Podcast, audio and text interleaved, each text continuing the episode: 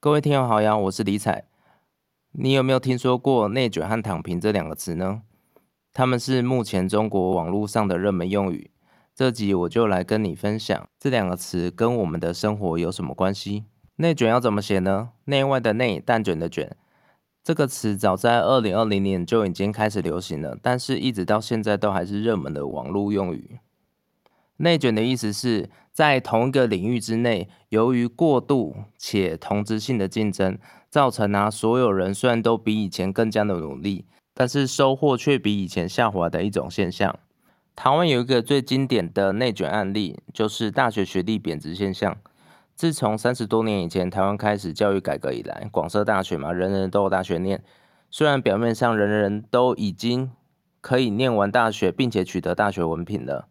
但是我们现在的大学生，他的毕业后的实职平均薪资所得是远不如三十年前的大学生他毕业之后的实职平均薪资所得的。这就是所谓的内卷化。我们虽然比三十年前的人多花了四年以上的时间念完大学，但是呢，整体的收入可能远远不如三十年前念完大学的大学生。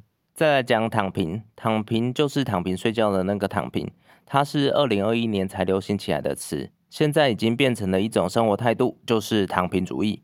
这个词呢，最早来自于一篇网络文章，文章是这么写的：两年多没有工作了，都在玩，没有觉得哪里不对。压力主要来自于身边人互相对比后寻找的定位和长辈的传统观念，他们会无时无刻在你身边出现。你每次看见的新闻热搜也都是明星恋爱、怀孕之类的生育周边，就像某些看不见的生物在制造一种思维，强压给你。人大可不必如此。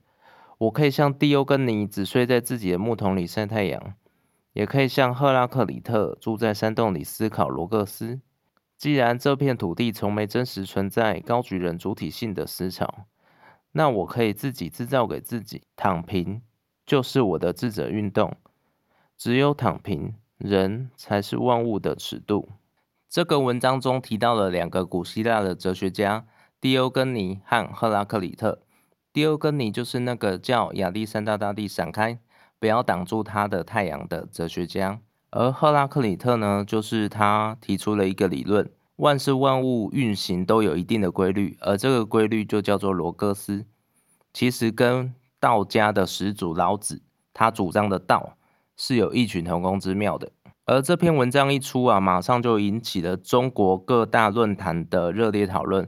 因为躺平啊，就是从别人和社会的期待中解放出来，去过自己真正想过的生活。我们知道，在华人的世界里，到处都充满了刻板的价值观，比如说一定要去上大学，一定要去大企业工作，一定要有车有房，一定要结婚生子等等，这些刻板的传统价值观。就像是无形的枷锁一样，大大的降低了所有人的幸福感。这也导致说，躺平主义一出来，马上就引起了很多人的共鸣。大家纷纷停下自己的脚步，开始思考说：我的人生意义是什么？我工作的目的又是什么？这让我想到一则真实的故事。二零一七年，有一个在澳洲工作的护士。因为他是负责安宁病房的嘛，所以他每天都可以接触到很多濒死的病人，所以呢，他就把这些濒死的病人呢，他死前的遗憾把它统计了一遍，最后啊，他就把它列出来，罗列出来说，人死前最大的前五个遗憾是什么？第一名，也就是最多人有的遗憾是，多希望我能够有勇气为自己而活，而不是活在别人的期待里。第二名是多希望我当初工作没有那么拼命。第三名是多希望我当初能够勇敢的表达出自己的感受。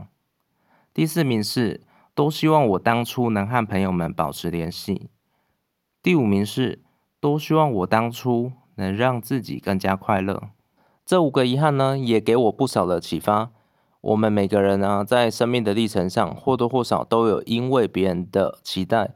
而去做某些事情的情况，像我小时候啊，就因为我妈要我去学小提琴，我就去学小提琴；要我去学钢琴，我就去学钢琴；要我去补英文，我就去补英文。后来要我上大学，我就上大学；要我读硕士，我就去念硕士。后来开始拿回我的人生的自主权，我不再完全的听从别人的指点和别人的期待来过活，因为有些期待根本就是没有道理的。我看过很多人因为要顺从别人的期待，包括结婚一定要买房，然后结婚后一定要生子，所以啊，他就背了房贷，然后生了小孩。每个月呢入不敷出，然后这样子为公司拼死拼活卖命了三十几年，终于有一天到了六十五岁退休的时候，公司就颁了一个感谢状给他。哦，恭喜你终于退休了。但是呢，他一回到家中，看到一个满头白发的自己，这三十几年来，他为了公司拼死拼活，然后赚了一些钱，结果呢，却完全忽视了这一生。他自己究竟想要做什么？他没有去环游世界，没有在父母病重的时候陪在父母身边，没有跟隔壁班的女生说“我喜欢你”，也没有跟讨厌的同事和上司表达出不满。这些年，他就这样一直忍着，忍着，终于忍到了六十五岁，然后发现自己为什么错过那么多。所以，这也给我们一个反思：我们是不是应该要拒绝盲目的？工作和生活应该要好好的躺平一下，至少呢，在我们的生命快结束前，我们可以大胆的对自己说：“嗯，我这一生活得很精彩。”各位听友们，如果你对今天的节目有话要说，可以到我的 IG 留言讨论，在 IG 上搜寻“丛林求生指南”就可以找到我喽。